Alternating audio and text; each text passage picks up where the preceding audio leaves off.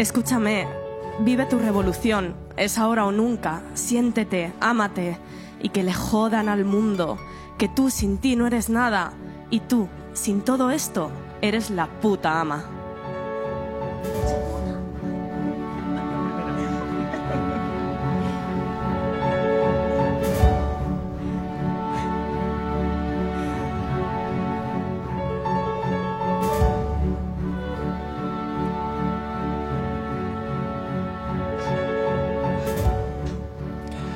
Bienvenidas, bienvenidos, edición 332 del hombre que se enamoró de la luna, que repetimos el lugar de grabación, repetimos este milagro reconvertido en programa de radio porque estamos en unos lugares más especiales del barrio de Malasaña. Estamos grabando hora y media de radio en la tienda de guitarras Headbanger un lugar donde nos deleita la vista y nos deleita lo bien que nos sentimos cuando traemos nuestra humilde propuesta de diferencia aquí en la sintonía de M21 Radio en el 88.6 de la FM, la radio del Ayuntamiento de Madrid. Hoy de nuevo en este maravilloso rincón, en Headbanger, que todo el mundo debería visitar, amantes de la música y amantes de descubrir los lugares de Madrid, tenemos un cartel lunero que de nuevo nos llena de emoción y yo creo que vamos a dar forma de radio de esta hora y media muy, muy especial. ¿Por qué? Porque tenemos a unos musicazos tremendos como son Aurora and the Betrayers de nuevo en la luna. De nuevo se suben a nuestro satélite con esas canciones maravillosas, con esa voz de Aurora García que siempre nos emociona y que están de nuevo aquí en la luna. Hoy cerraremos con la entrevista acústica y con una sorpresa muy especial que nos han traído aquí en El Hombre Luna, Aurora and the Betrayers. Y para comenzar, una entrevista que yo sé por dónde va a empezar, pero no sé por dónde va a acabar. Tenemos a una periodista muy especial, especial especializada en sexualidad y en viajes, y nos puede hablar de muchas cosas más. Porque hoy nos acompaña y con ella abrimos estos minutos de radio con la maravillosa Noemí Casquet.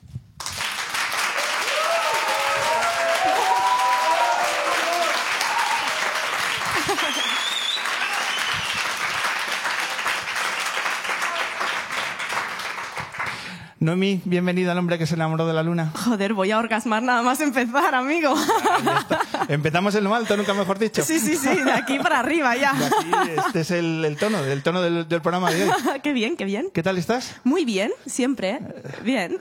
¿Te gusta esta escenografía? Jo, me encanta esta tienda, ya te lo he dicho. Esta tienda es, es increíble. He venido aquí eh, con mi pareja, que él es músico, así que y la he disfrutado un mogollón.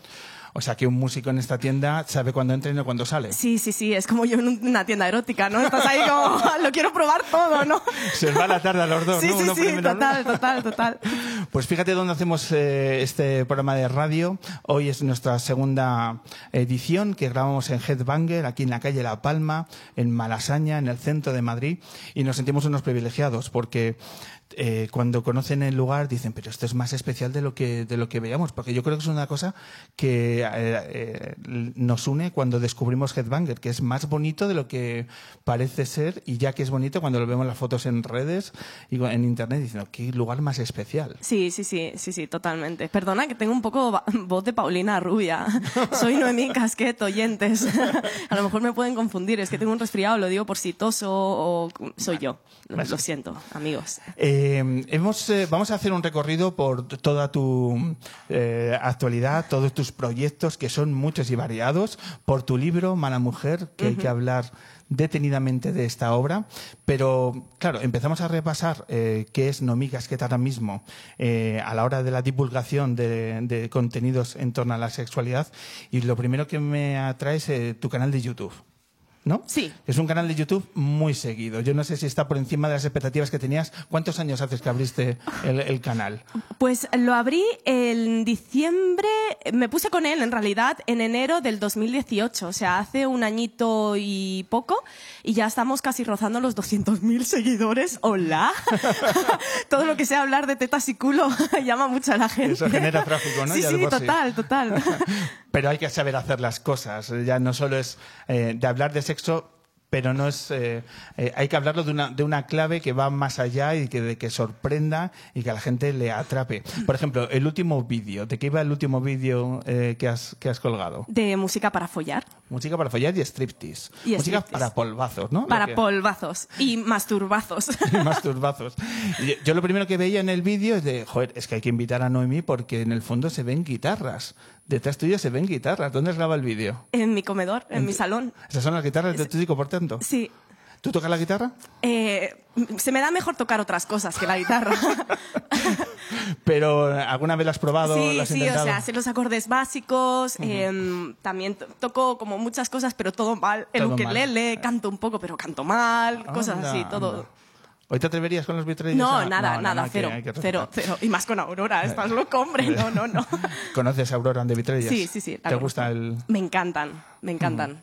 Por el perfil de las canciones que has, eh, has estado hablando en el vídeo, yo creo que el- las eh, música, el soul, el rock, ¿no? Es, es uno de, las, de los géneros que más te llaman. Yo te invito a que a lo largo de la entrevista eh, vayamos coqueteando con tu playlist. Ok. Y que vayamos adornando y poniendo una atmósfera diferente aquí, Headbanger, a través de, de tu música y que nos digas también por qué has elegido esos temas y qué te sugieren. Perfecto. ¿Vale? Yo creo que al público además les, les va a gustar la, la idea. Si damos un aroma, está Noemí, vamos a hablar de su música. ¿Os apetece? ¿Sí? Esta gente está a favor de todo, Noemí. Podemos hacer con ellos lo que queramos. Lo que Noemí. quieras. Eh, venga, primera canción. ¿Qué te gustaría que sonara y, y- y por qué? Tenemos aquí la playlist. Vale. ¿Cuál, cuál te apetece? Ok, la primera canción me encantaría que fuese de un grupo madrileño muy especial, que aparte de admiración pura que tengo por ellos, porque para mí tienen una proyección dentro del rock and roll español que es increíble, eh, me hace mucha ilusión porque son amigos también. Entonces, cuando ves que la gente lucha por lo que quiere y lucha por sus sueños, creo que se merecen que todo el mundo les escuchen. Y han hecho una canción maravillosa que se llama Squirt, que no sé si sabéis lo que es el squirt, pero es la eyaculación femenina. Muchas veces hemos visto estos chorros de agua que dicen, ¿eso es real? Entonces, ellos han hecho una canción que se llama Squirt y el grupo se llama Gallos. Gallos. Grupo madrileño, por tanto, has dicho. Grupo madrileño, sí, sí, Que hay- totalmente. Que hay que seguirle la pista. ¿Un grupo tú crees lunero? ¿Le podríamos invitar un día? y que Por supuesto, estarían encantados. Están encantados. Pues vamos a, vamos a descubrir cómo suena, cómo suena Gallos.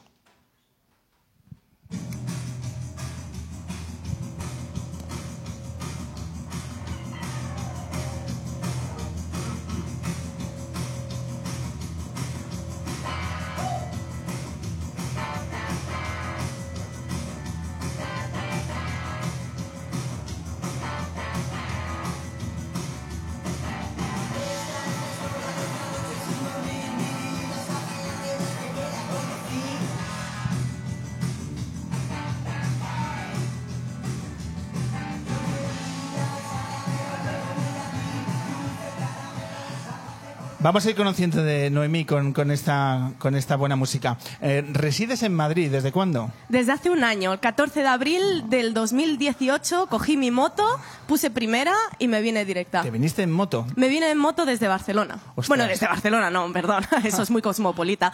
Desde un pueblo de mierda al lado de la playa que no vivía nadie, que llevaba cuatro años allí y dije, ¿qué coño estoy haciendo con mi vida aquí? Así que lo dejé todo, incluida eh, mi pareja de aquel entonces, llevamos seis años, cogí mi moto, tengo una Ducati, una 800 y me vine para aquí con una maleta y a Madrid. ¿Y cómo te ha tratado esta ciudad? Bueno, muy bien, muy bien, en todos los sentidos, a nivel personal, a nivel profesional. También es que me vine con las ideas muy claras. Eh, sabía que tenía que estar en Madrid por algún motivo, llámalo intuición. Y, y como me vine con las ideas tan claras y con tantos miedos en la maleta de todo va a ir mal, socorro, ¿qué va a pasar? Eh, creo que me ha sorprendido lo bien que ha ido. O sea, digamos que el- las expectativas a- al final han sido cumplidas y más. Sí, sí, totalmente. ¿Cuáles han sido los primeros proyectos que has, eh, que has llevado a cabo una vez que ya eh, estás en esta ciudad y arranca tu día a día? ¿Qué, ¿Cuáles sido tus primeros pasos? Bueno, la verdad es que los primeros pasos fueron pues sobrevivir. Llevo sobreviviendo toda mi vida, ¿no? En realidad eh, fue sobrevivir. eh, tengo una agencia de comunicación, entonces en aquel entonces era empujar por la por la agencia, intentar pagar el piso de alquiler. En realidad yo es que me- mi trabajo siempre me acompaña, ¿no? Soy autónoma eh, para lo bueno y para lo malo, amigo. Entonces, eh, como mi trabajo siempre me, me acompañaba, era un poco pues trabajar con la agencia y a partir de ahí ahí escribir un libro, en realidad. Y el libro, pues lo escribí en un mes. ¿En un mes has, escrito Mala Mujer? Sí, en un mes he escrito 224, me parece, o 240, 24 me parece que tiene. Sí. O pues sea, amigo, sí, yo cuando lo vi dije, ¿qué coño? Joder, follé poco en ese mes. Me masturbé mucho, eso sí. Es, es la intrahistoria del... Claro, hay orgasmos por aquí míos. La literatura no es fácil, ¿sabes? Hay que, hay que asumir...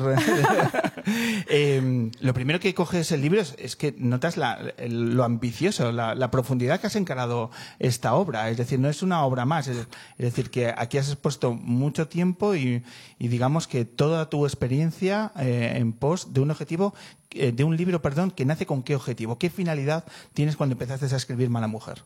Bueno, mi finalidad era en realidad un objetivo global de liberar a las personas, ¿no? liberar de aquello establecido. Em, especialmente al público femenino, independientemente de lo que tengan entre las piernas, porque es un libro que, que, lo puede leer todas las mujeres del mundo y todos los hombres también. Pero sí que es verdad que está enfocado hacia las mujeres y trata de cuatro partes, está enfocado en cuatro partes. La primera habla de, de encuéntrate, ¿no? Encontrar todo tu ser dentro de este mundo de etiquetas, de identidades de género, orientaciones sexuales, orientaciones relacionales, que a veces decimos, coño, sí que hay cosas, ¿no? Eh, después, la liberación de tu ser a través de de lo que es la revolución, a través de lo que es la conciencia del ciclo menstrual, de lo, la influencia de la luna, la autoestima, y una vez estamos ahí empoderadas, entonces nos toca follar.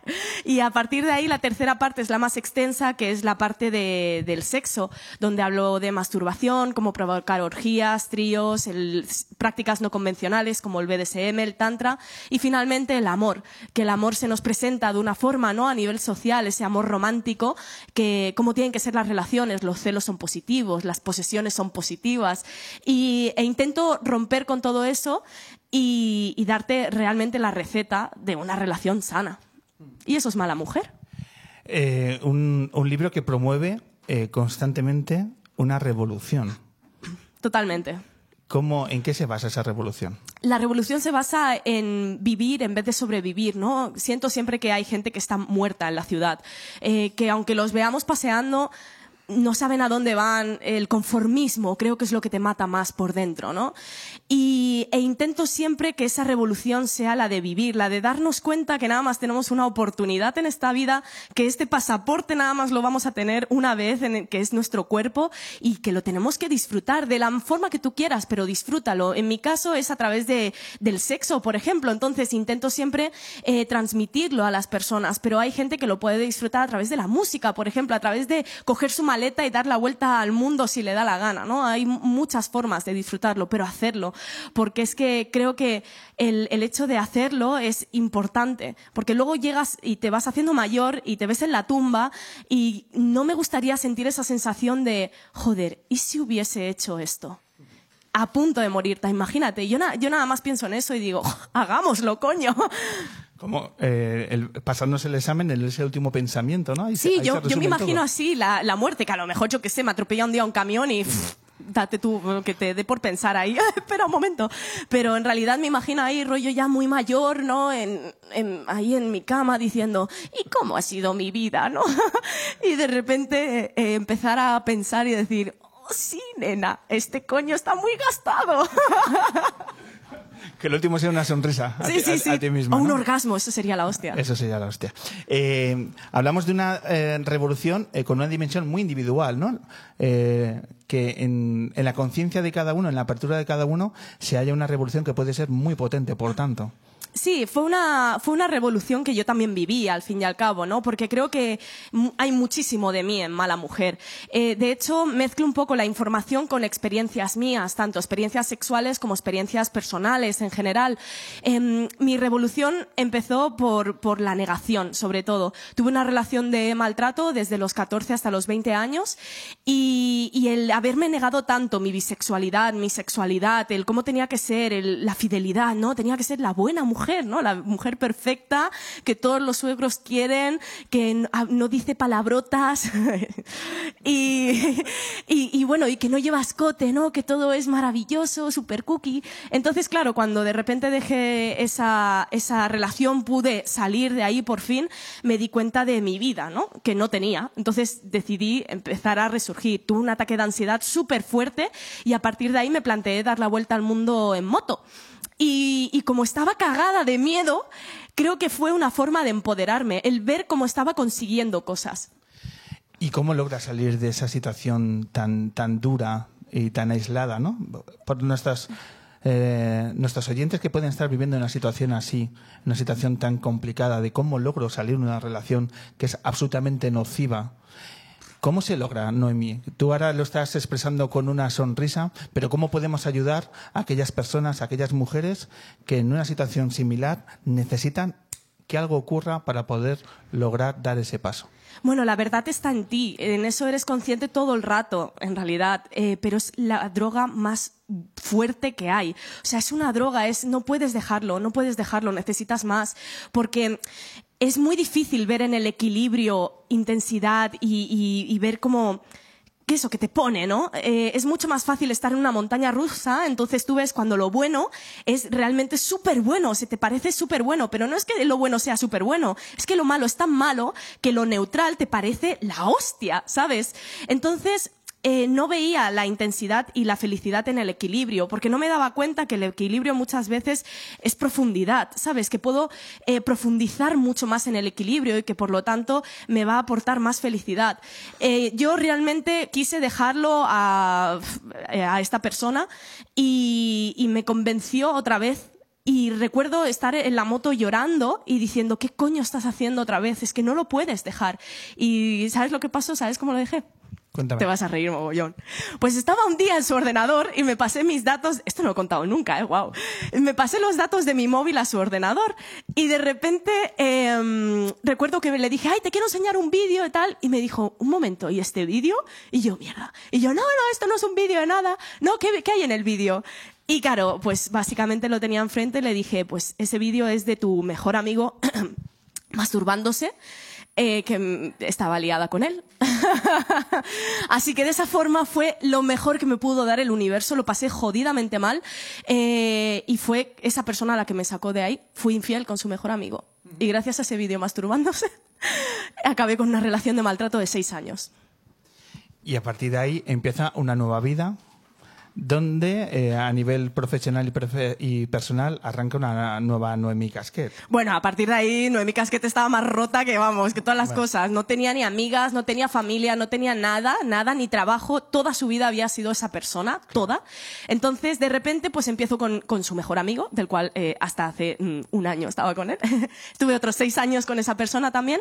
Y los tres primeros años, pues yo me empecé a dedicar ya al mundo de la sexualidad de lleno. Empecé con el mundo de la pornografía, empecé dirigiendo y produciendo pornografía y al cabo de tres años de relación monógama me di cuenta que eso no era para mí y decidimos abrir la relación dentro de la no monogamia, del poliamor concretamente. Y estuvimos tres años de poliamor. Y ahí ya a mí se me abrió todo todo mi universo de exploración lo probé con una chica por primera vez, hice tríos, orgías, o sea, tengo todos los check en todos los tríos posibles, eh, vivido de todo, BDSM, eh, tantra, eh, festivales, todo, todo, y lo que me queda.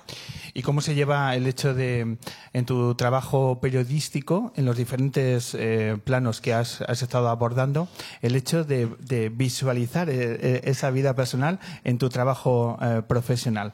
¿Cómo es esa mezcla y qué cosas, imagino, para bien y en contra te ha llevado el hecho de subrayar tanto tu plano personal en tu trabajo. Bueno, yo siempre digo que hago un periodismo gonzo, en realidad, ¿no? El periodismo gonzo trata de, adentrarse en la historia para después explicarla desde un punto de vista siempre bastante subjetivo. Y es un poco lo que intento hacer. Siempre digo que soy como los exploradores eh, que estaban ahí, que se, iban a, otros países y volvían y decían, oh, pues he visto. Pues yo me voy a orgías y vuelvo y digo, oh, pues he hecho, ¿no? que es prácticamente lo mismo, ¿no? Entonces, em, a nivel periodístico tiene su punto positivo y negativo. El negativo es que estoy abriendo un camino que no existía. Yo desde principio de la carrera, recuerdo primer año de carrera que me dijeron, eh, bueno, os tenéis que especializar en algo, eh, ¿en qué os vais a especializar? Y yo súper rayada, hostia, ¿en qué me voy a especializar? En algo que os guste. Y yo dije, a mí que me gusta, follar, pues ya está, me especializo en sexo, ¿no? Entonces abrí un blog y lo presenté en la universidad, en primero de carrera. Y recuerdo que ese profesor, em, pues me tachó de guarra delante de toda la clase por, por abrir un blog sobre sexualidad. Y en ese momento dije y me prometí a mí misma que iba a dedicar toda mi carrera al sexo para que nadie nunca se encontrase en esa situación que me he encontrado yo. Y desde entonces llevo ocho años. Entonces, creo que en el mundo la, perdona, la importancia de los malos profesores. Sí, lo, lo, hay muchos malos. Hay buenos, ¿eh? También. Los hay buenos, pero a veces los malos son casi tan determinantes como los buenos. Sí, pero esto fue otra piedra que me puso el universo, que todavía me, me, fortaleció. Todo lo malo que he tenido en la vida, en realidad siempre los puntos se conectan. Es simplemente tener fe en que todo va a llegar, ¿sabes? Y todo se va a conectar y lo vas a entender. Ahora no lo entiendes, pero lo entenderás, amigo mío, lo entenderás. Entonces, bueno, el periodismo, pues sí, tengo siempre la batalla con las sexólogas, porque muchas veces me dicen, no, ella sexóloga. Yo no soy sexóloga, Dios mío. Eh, las sexólogas tratan el ámbito clínico. Yo divulgo sobre algo. Es como una persona que es periodista especializada en deporte, por ejemplo. No tiene por qué ser futbolista para hablar de fútbol. Puede estar muy especializado y haber investigado mucho y saber mucho del tema. Y nadie se sorprende. Pero cuando soy una periodista especializada en sexualidad, que no sea sexóloga, es como que me resta conocimiento al mismo tiempo. ¿Sabes? Y ahí hay una dicotomía que espero que con todos los años, o no, que me quedan por delante, pero que sean muchos, eh, pueda cambiar esto y que haya personas, periodistas, que puedan decir, oye, me quiero dedicar a divulgar eh, la sexualidad, porque es sumamente importante a día de hoy. Es que lo necesitamos. Claro. Ahora, por ejemplo, publicas Mala Mujer. Estamos en una sociedad que es eh, de lo políticamente correcto ya aburre. Y tú estás eh, en tus entrevistas, en tus vídeos, en las páginas de tu libro, intentando también romper eso. Imagino que también hay un desgaste, ¿no? Para luchar ya no solo con determinadas ideologías, pero también con este puritanismo que se nos ha instalado en nuestra sociedad y que no sabemos cómo darle la, la vuelta. ¿Cómo estás sufriendo tú esa, esa dosis de lo políticamente correcto en tu trabajo? Bueno, siempre he sido políticamente incorrecta y nunca me había dado cuenta hasta ahora que de repente digo ah y todo el mundo dice ha dicho ah, ha dicho ah. Entonces es como wow, espérate, tengo que mirar mucho mi discurso, ¿no? Eh, creo que Mala Mujer y, yo en realidad en general eh, soy una persona que no me gustaría cambiar eh, por adaptarme a unas reglas establecidas. Y ojalá no hacerlo, de verdad. Estoy muy obsesionada con eso, pero a veces hay una presión social muy heavy cuando de repente te llega mogollón de odio por unas declaraciones que has hecho desde tu más absoluta bondad y, desde tu más absoluto conocimiento que tenías en aquel entonces y en vez de decirte, oye, ¿qué tal si hablamos esta parte? ¿Y qué tal si desarrollamos esto? Es como, no, porque no, tal. Y es muy fácil hacerlo detrás de pantalla a una persona que se está exponiendo de esa forma. Pero es que esa persona es una persona, ¿sabes? Y es a veces lo que se nos olvida. Y ojalá nunca perdamos esa, esa humanidad porque es que entonces estaremos perdidos, ¿sabes?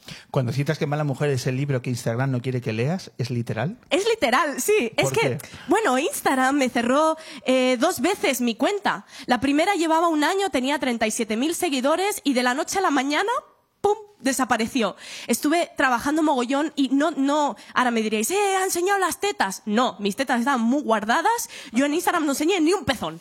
Eh, y, y, da igual que enseñes pezones. ¿Y por qué te las Los textos, amigo mío. Textos. Cuando en los textos hablo de mastúrbate, tócate, métete los dedos, eh, ten orgasmos, vive tu vida, joder, hazlo. No le mola una mierda, claro, es, un, es una norma lo que hay. Las normas comunitarias de Instagram, son las normas comunitarias de la sociedad. Y de repente te dabas cuenta que había, empecé a investigar, hice un vídeo en YouTube sobre el tema y me di cuenta que había cuentas que uh, hacían apología de la anorexia y la bulimia, cuentas que se mofaban de las mujeres asesinadas por maltrato y por violencia de género. Y no se tocaban. Y no se tocaban porque no incumplían las normas de Instagram me volví a abrir otra cuenta y cuando tenía 17.000 seguidores, simplemente por poner Noemí Casquet, me la volvieron a cerrar. Sin previo aviso. Sin previo aviso, no te decían nada. Estuvimos con, con la editorial, con el grupo Planeta, empujando mogollón para que volviesen a abrirlo. Y caso omiso, ahora estoy con Mamá Casquet, me tuve que poner un seudónimo. Y de momento no la están tocando demasiado. Pero, amigo, estoy rezando para que no me la quiten. Porque es así, yo es el- una de las vías que tengo de difusión. Que no han, o sea, intento utilizar Instagram no como mi trabajo en realidad, intento utilizar Instagram para difundir, ¿no? Para intentar llegar a la gente. A día de hoy es difundir mi trabajo, en realidad. Son canales absolutamente necesarios. Claro, pero bueno, en YouTube tengo todos los vídeos restringidos, incluso uno que hablo de por qué no llevar sujetador, eh, lo tengo restringido para mayores de 18 años. Un vídeo sobre por qué no llevar sujetador. Reflexionemos al respecto de la sociedad que nos está quedando. Y luego está el mundo de, de los trolls, de los insultos, del anonimato, que también en Twitter, por ejemplo, tiene bueno, pues una desagradable incidencia en todas aquellas personas que os mostráis y simplemente estáis mostrando vuestra opinión y vuestro trabajo. ¿Es agotador? ¿Es tan agotador como parece? No, no es tan agotador. En realidad es una consecuencia. Yo siempre lo, ve, lo miro así.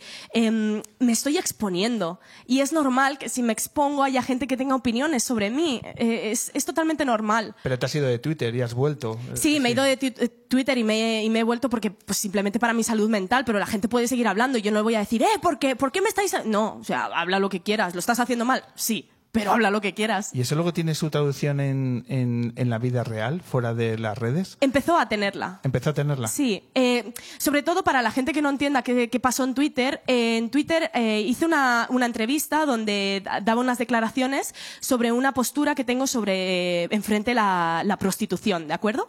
Entonces, eh, un sector del feminismo, que es el feminismo abolicionista, em, me empezó a, a- a linchar mogollón, pero mogollón.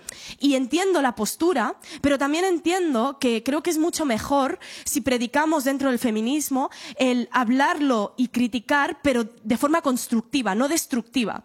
Y me vi que la gente me- se estaba mofando, o sea, amenazas eh, y son compañeras al fin y al cabo, y era lo que más me dolía. Y, y lloré mogollón. Mogollón por esto. Lloré mucho una noche, nada más. Al día siguiente dije, ¿sabes qué? Voy a investigar sobre el trabajo sexual porque no tienes ni puta idea. Entonces, a partir de ahí puedes construir una opinión, porque seguramente haya muchas de las personas que te siguen que también se lo han planteado y si no lo han hecho, se lo pueden plantear ahora.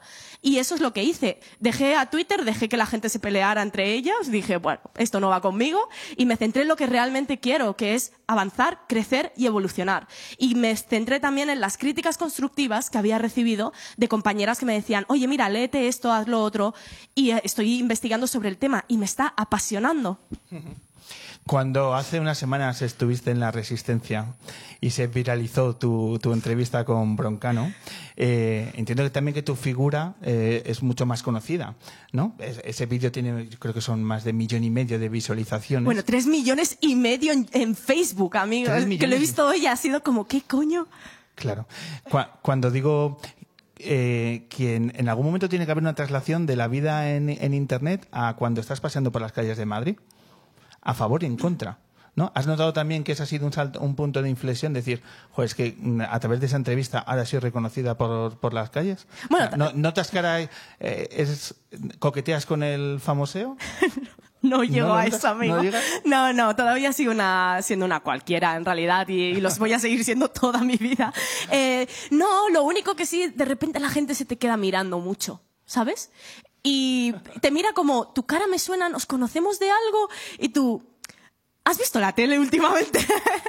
Pero no, en realidad todo el mundo que se me ha acercado ha sido súper maravilloso y es algo tan bonito que de repente ves tu trabajo como es tangible, que la gente te agradece lo que haces o, o ostras, te vi, me encantó, muy bien. Una chica me paraba, sí, nos has empoderado mogollón, yo también me masturbo y fue como, sí, tía, hazte pajas todas las noches, amiga. ¿Sabes? Todos ahí en Gran Vía y Sí, gritando ahí. no, no fue, no fue tan loco. No, no, no, no ha sido tan loco. Todavía puedo entrar en, en las librerías y poner mi libro ahí para que se vea sin que parezca parezca yo la autora.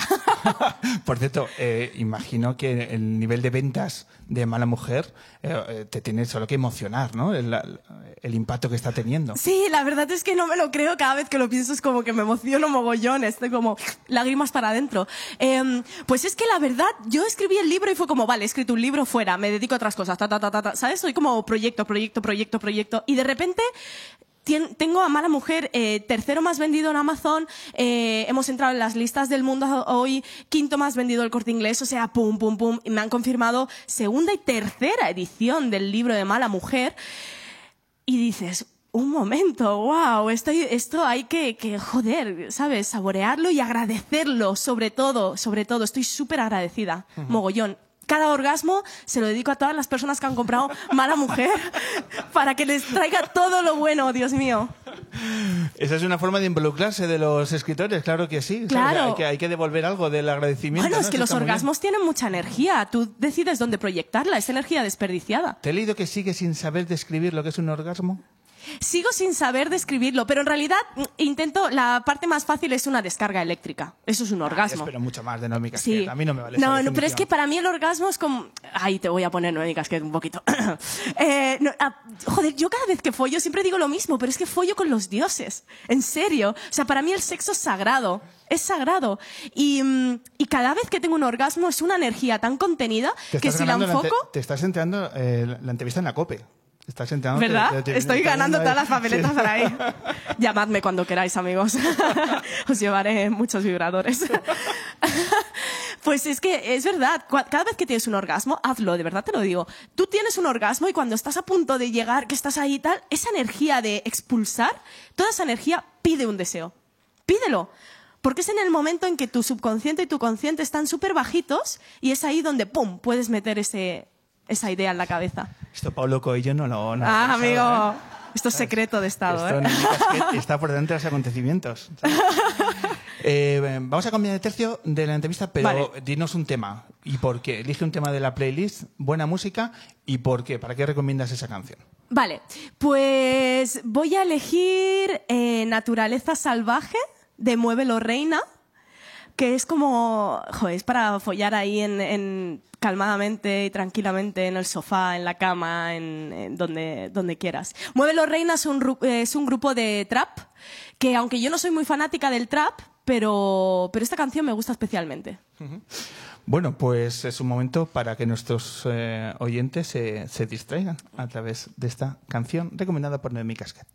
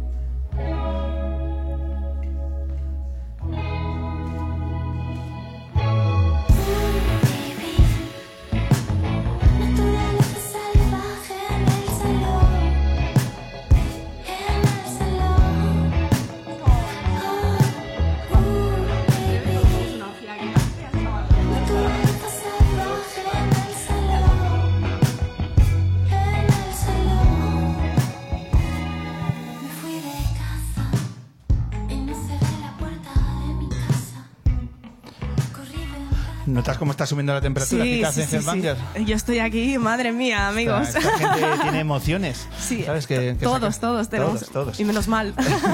Vamos a hablar de otros proyectos de, de, Noemí. Eh, quiero que nos cuentes, antes lo citabas, el hecho de coger una moto y recorrer el mundo. ¿Qué es Sex Riders? Bueno, Sex Riders fue, fue la ilusión de mi vida en un momento en el que estaba súper perdida. Eh, Sex Riders era un, formato de tele eh, cuyo objetivo era dar la vuelta al mundo en moto, descubriendo la sexualidad de cada país. Y me trajo las derrotas más horrorosas y las victorias más bonitas. En realidad, Sex Riders se quedó en, en la nada porque la productora con la que estábamos eh, nos cogió ese querido formato y dijo, no, mi casquet no lo va a hacer, lo va a hacer otra persona y en breve lo podréis ver en televisión, amigos. pero, pero joder, pues es que Sex Riders fue tan bonito porque llegué a grabar un piloto y nos fuimos a Indonesia y en Indonesia me sequé la vagina Eh, y, y fue maravilloso.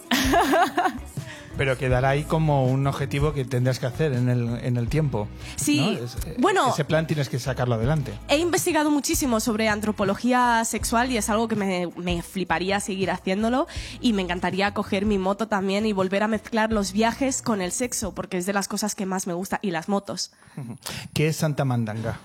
Santa Mandanga es la primera plataforma de educación sexoafectiva explícita. Básicamente lo que hacemos son tutoriales paso a paso, pues de cómo hacer una mamada, eh, o una felación, perdón, Eh, de cómo eh, practicar el tantra y hacer una respiración, cómo calentar una vulva. Ahora me estoy volviendo como muy cor- políticamente correcta por si me llaman de la COPE, ¿vale?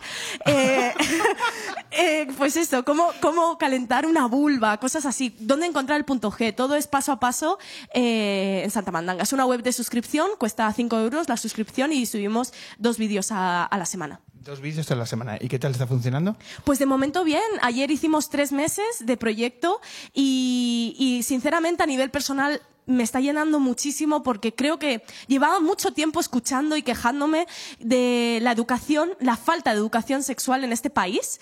Y mucha gente también se quejaba pero nadie hacía nada al respecto. Y me he cansado y dije pues a tomar por culo voy a hacer algo, no tanta censura, voy a hacer algo realmente explícito, estoy harta de enseñar el sexo con plátanos, con mandarinas, con cosas así, voy a hacerlo con genitales reales y con gente real, a través de técnicas reales. Y eso es Santa Mandanga y la verdad es que estamos súper felices, súper felices. También tenemos una tienda online de exploración sensorial donde vendemos mogollón de cosas y vamos a vender muchas más cosas.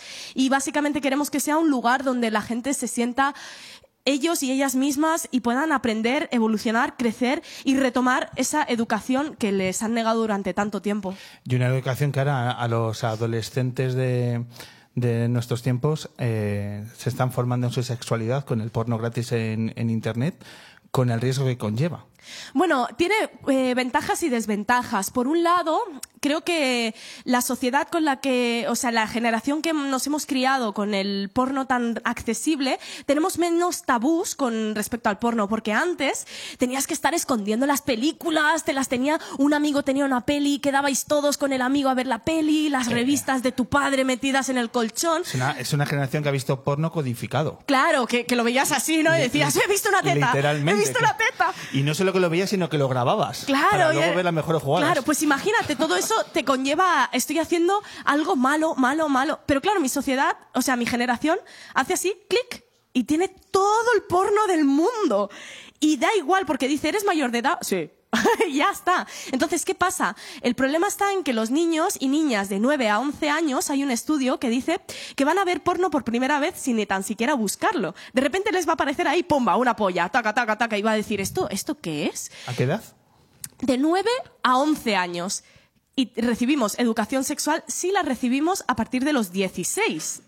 Eh, y a partir de los 18 ya, a los 17 y 364 días no eres, mm, no está permitido, pero a los 18 años clean cumplidos ya tienes acceso a todo, ¿no? Al alcohol, al, porno, y no tan preparado para nada absolutamente. Entonces, claro, los niños y las niñas se educan en eso. ¿Y qué educación tienen? Porque nadie les dice, "Mm, amigo mío, esto es como Fast and Furious. Tú cuando conduces, no te imaginas si ves Fast and, Fast and Furious, ves la velocidad, la adrenalina, la competición y dices, ¡buah! ¿Esto es conducir? Y de repente conduces y te ves en un atasco de la M30 con tu coche de mierda pasando calor y dices, joder, yo quiero Fast and Furious. Pero no te das cuenta que conducir también es estar un día en una carretera de curvas al lado del mar y bajar así, y no voy a decir la marca, pero todos sabemos la marca que es la que estoy haciendo, ¿no? No vamos a hacer publicidad que no nos pagan. Y, y claro, dices, esto también puede ser conducir.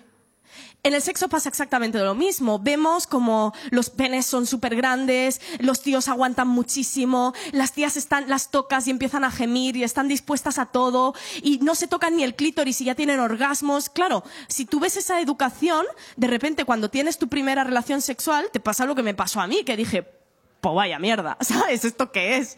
Y, y no, no, no, te sientes, eh, sientes que estás siguiendo un patrón, que no es el sexo que a ti te gustaría hacer, porque te han negado algo muy importante y es tu eh, exploración.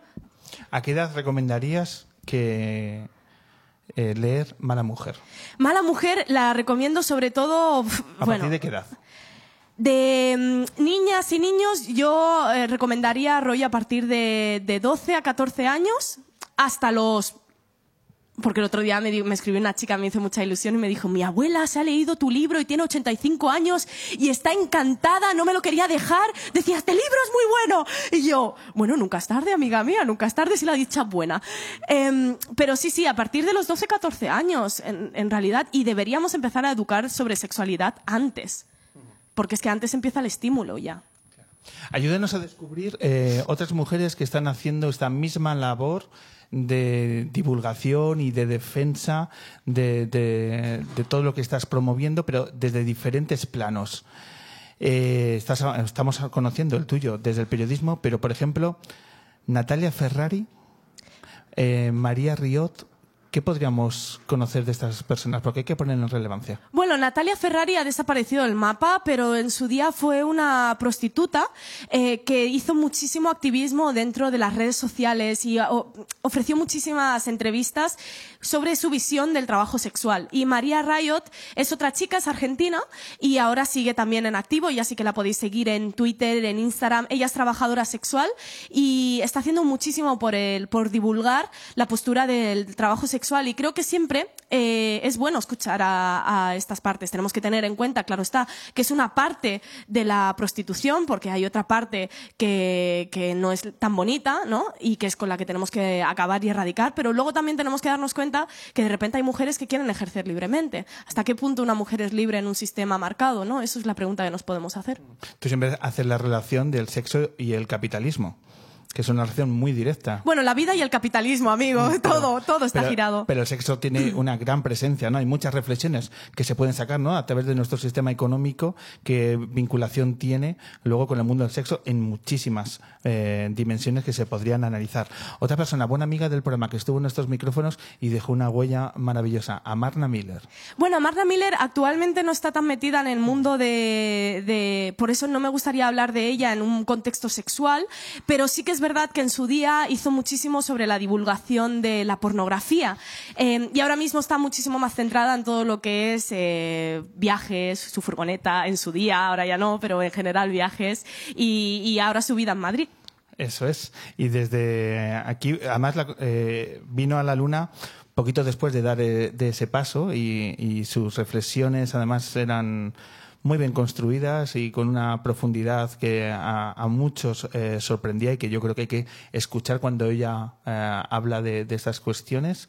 Yo creo que también eh, sigue siendo un, un referente ¿no? para, para hacernos pensar y para esas, esas conciencias. Para acabar, Noemí, que no te queremos quitar más tiempo, ¿qué fue de tu portada en interview? Pues 40 años de revista en interview y justamente la cierran una semana antes de salir mi portada. Esa soy yo, amigo. Ah, Estas mierdas me han pasado muchísimo en la vida. Pensé que me iba a pasar con la resistencia también, porque justo me dijeron, me llamaron de la resistencia el día que firmaba para San Jordi y yo no puede ser.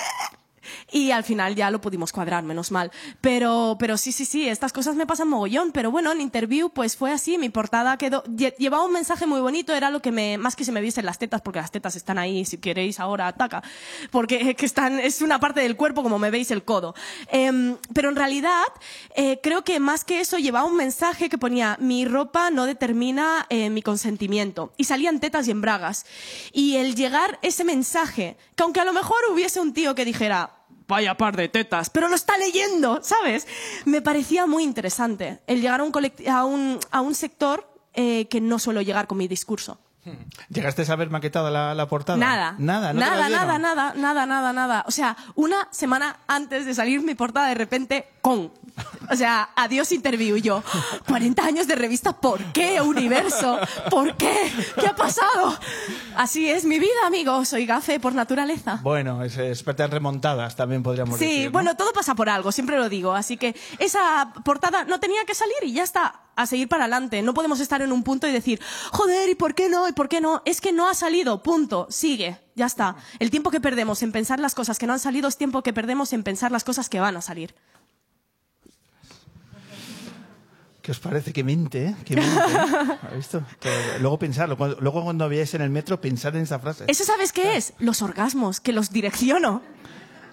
Y además un deseo, que es tres de momento, ¿sabes? Noemí, ¿sabes? De pronto el público lunero, ¿qué qué cosas tengo que hacer ahora que de pensar? No es Vivir es la primera, creo que es la más Qué- importante. Qué tensión, qué tensión. Eh, Noemí, mil gracias por, es- por estos minutos, que espero que hayas disfrutado tanto como nosotros. Mogollón. Quiero que pienses en otra canción porque tienes que disfrutar de Aurora and the Betrayers, que traen una sorpresa además. Ojo, que han dicho, oye, que estamos tramando una cosa y que la vamos a hacer ahora realidad, así que te quedas para ver el. Obviamente, el o sea, no me los voy a perder jamás en la vida. O sea, soy. mm, me encantan, me encantan. O sea, me encantan, Pues- de verdad. Me hizo mucha ilusión. Pues necesito que nos digas una canción, vale. eh, además el por qué. Pone Vale. deberes a nuestros oyentes. Vale. Y a partir de ahí saltamos a la entrevista acústica con Aurora and the Betrayers. ¿Qué canción te apetece Ok. ahora en este momento? Pues vamos a seguir con, con aquí nuestras, nuestros grupos 100% nacionales. y vamos a decir una canción de un grupo eh, de rock and roll español, eh, valenciano concretamente, eh, los cuales he tenido el placer de conocer y siempre me han tratado muy bien. Y hace poco estuve en su concierto dándolo todo y sudando, que hicieron dos salas BAT aquí en Madrid llenas. Y es, eh, voy a poner la canción de A Todo Que Sí de Los Cigarros. De los cigarros. Eh, pues nada, mil gracias Noemí, enhorabuena por Mala Mujer, que te siga dando estas buenas noticias y que aquí tienes tu programa de radio y aquí tienes tus guitarras y ya sabes dónde estamos. Perfecto. Y este aplauso es solo para ti. Gracias. Muchísimas gracias.